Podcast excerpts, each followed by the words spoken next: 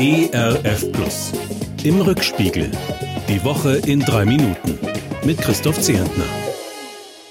Na, das ist ja vielleicht eine Woche. Seit einem Monat herrscht Krieg in Europa. Mit unglaublicher Brutalität und Menschenverachtung greifen Putins Truppen Wohnblocks an, Krankenhäuser, Schulen, Theater. Nicht nur in Mariupol werden Innenstädte plattgemacht, Einwohner vertrieben. Jeder Tag bringt neue Kriegsverbrechen, bringt weitere Tote, Verletzte und Flüchtlinge. Bei aller Entschlossenheit, die NATO, USA und EU demonstrieren, wirken ihre Versuche, den skrupellosen Diktator aus Moskau zu stoppen, doch ziemlich hilflos. Umso erstaunlicher, dass die mutigen Ukrainer nicht schon längst kapituliert haben, sondern mit dem Mut der Verzweiflung jeden Zentimeter ihres Landes zu verteidigen suchen. Ebenso erstaunlich für mich die schier grenzenlose Welle der Solidarität, der Unterstützung für Menschen, die vor dem Krieg zu uns geflüchtet sind. Ja, der Krieg ist auch bei uns angekommen und wirkt schon jetzt hinein in Kindergärten und Schulen, wo plötzlich auch ukrainisch und russisch gesprochen wird. Hinein in Supermärkte, wo wieder die selbstsüchtigen Hamsterer unterwegs sind.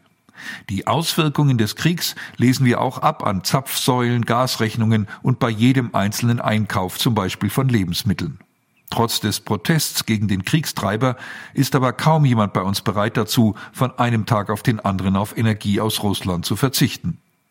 Dabei zeigt Putin uns nicht nur in der Ukraine, wes Geistes Kind er ist. Seinen Kritiker Alexei Nawalny, den er seit Jahren mit unfairen Mitteln mundtot machen will, hat er nun noch einmal verurteilen lassen zu weiteren harten Jahren Haft. Der Prozess eine Farce, das Urteil eine Verhöhnung von Recht und Gerechtigkeit. Putin macht klar, wer sich mir widersetzt, darf nicht mit Gnade rechnen. Themenwechsel. Unsere Rentnerinnen und Rentner kriegen mehr Geld. Auch das erfahren wir diese Woche. Im Osten der Republik steigt die Rente um mehr als sechs Prozentpunkte, im Westen um mehr als fünf. Für Seniorinnen und Senioren freut mich das natürlich. Ich fürchte allerdings, dass die Inflation das bisschen mehr Inhalt im Portemonnaie gleich wieder wegschmelzen lässt. Und im Blick auf die Zukunft legt sich meine Stirn in Sorgenfalten. Wer genau soll denn die Renten noch bezahlen in 10, 15 oder 20 Jahren? Denn unsere Ampelregierung häuft eifrig neue Schuldenberge auf. Jetzt auch für ein Entlastungspaket, das vor allem Menschen mit unterdurchschnittlichen Einkommen unterstützen soll. Gute Idee, klar, natürlich.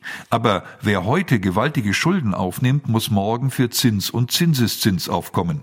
Seine Kinder und Enkel müssen zahlen. Der Prophet Hesekiel erinnert uns an ein uraltes Sprichwort zum Thema.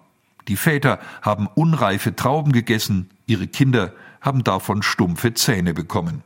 Wir sollten wohl verantwortlich umgehen mit dem, was wir haben und unseren Nachfahren nicht jede Menge Probleme hinterlassen. Ein Wochenende mit verantwortlichem, weiten Blick und mit ein paar Friedenszeichen, hoffentlich. Vielleicht gerade dort, wo wir sie nicht erwarten. Das wünsche ich Ihnen und mir, Ihr Christoph Zehentner. Im Rückspiegel. Auch in der Audiothek oder als Podcast auf erfplus.de. ERF Plus. Gutes im Radio.